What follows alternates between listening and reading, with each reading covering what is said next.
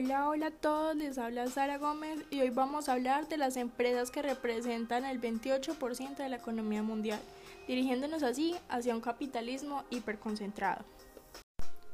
Bueno, como sabemos, la pandemia ha marcado la vigencia económica de familias, de personas de diferentes extractos sociales y en especial de las empresas en el mundo.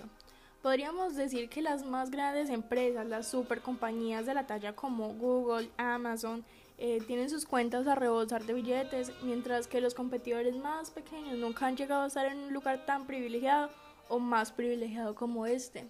Pero esto no es nuevo, que las grandes empresas eh, sean un pequeño grupo con respecto a, a las menores empresas, porque esto lleva creciendo significativamente en los últimos años. Pero bueno, ¿por qué ha sucedido todo esto? Pues como sabemos las nuevas tecnologías, la disminución del poder de negociación de los trabajadores y el fracaso de las autoridades antimonopolios son algunas de las causas de estos hechos. Lo cierto es que es una tendencia visible porque cada vez las tecnologías son mucho, mucho más eh, accesibles a todas las personas, en especial pues las tecnologías chinas que son quienes eh, marcan pues eh, la diferencia con respecto al resto. La explicación de este fenómeno es que durante la crisis económica surgida eh, por la pandemia del coronavirus, muchas grandes empresas y especialmente sus valores en el mercado de valores han estado creciendo rápidamente, mientras que sus competidores de pequeñas empresas pues han tenido que enfrentar una lucha constante por mantenerse en el lugar donde están o poder subir de este.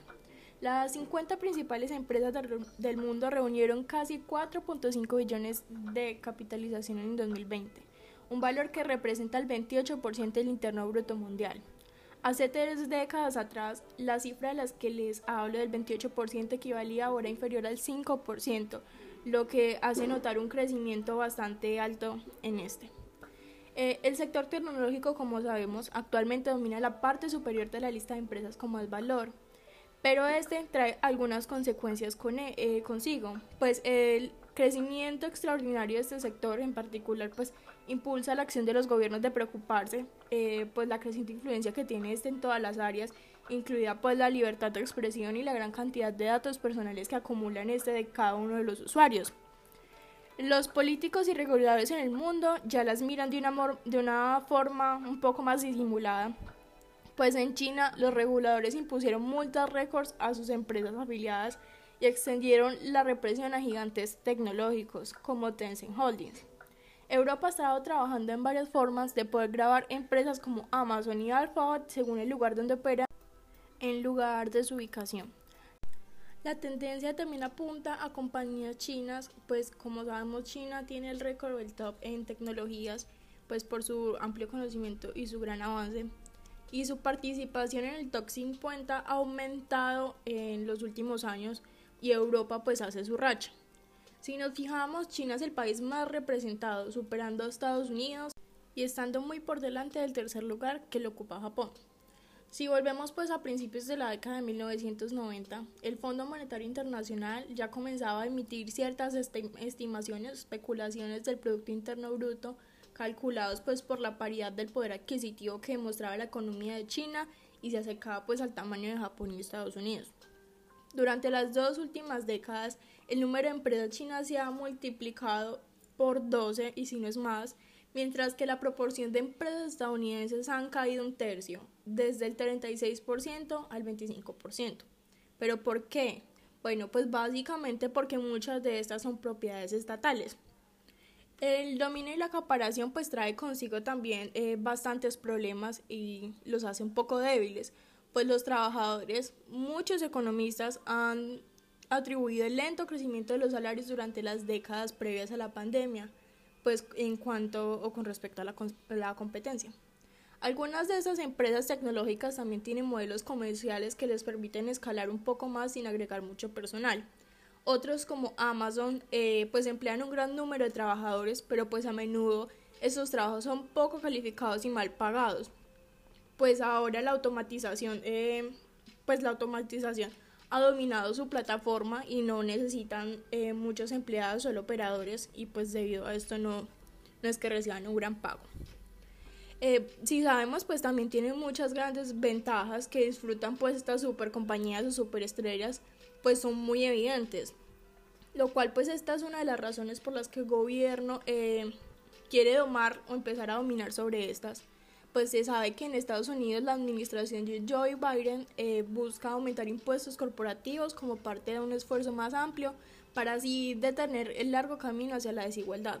Pues ¿cómo piensa hacer esto? Pues presionando un acuerdo fiscal global que dificulte que las empresas más grandes reduzcan sus facturas al trasladar las ganancias a jurisdicciones de impuestos más bajos.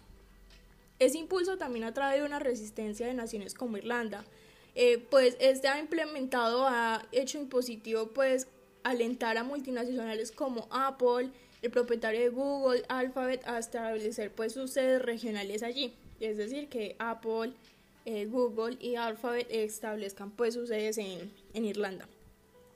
Y con todo esto llegamos pues a uno de los puntos mucho más importantes o de gran relevancia, que es la gran brecha entre lo grande y lo pequeño.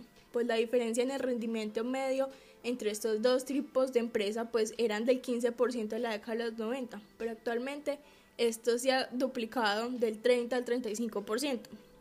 Es decir, que los gigantes están volviendo mucho más grandes, o sea, las grandes empresas se han vuelto mucho más grandes, mientras que las pequeñas empresas se vuelven o siguen una constante lucha. Podríamos pensar, bueno, esto es algo normal, Amazon, Netflix, Microsoft, pues también fueron pequeñas empresas que alcanzaron el estrellato. Muchas de esas empresas pequeñas actualmente, pues tal vez se comporten de manera similar. Lo cierto es que no, eso no, no va a suceder porque el problema radica en que las pequeñas empresas les resulta más difícil escapar o salir de esa clase o certificación en la que se encuentran, mientras que hasta el año 2000 entre el 15% y el 20% de las pequeñas empresas se convirtieron en empresas medianas o grandes cada año, y este porcentaje se redujo a la mitad en el 2017. El proceso de crecimiento para capturar posiciones parece pues cada vez más difícil eh, debido a que las grandes empresas tienen el acaparamiento de casi todos los de casi todos los usuarios.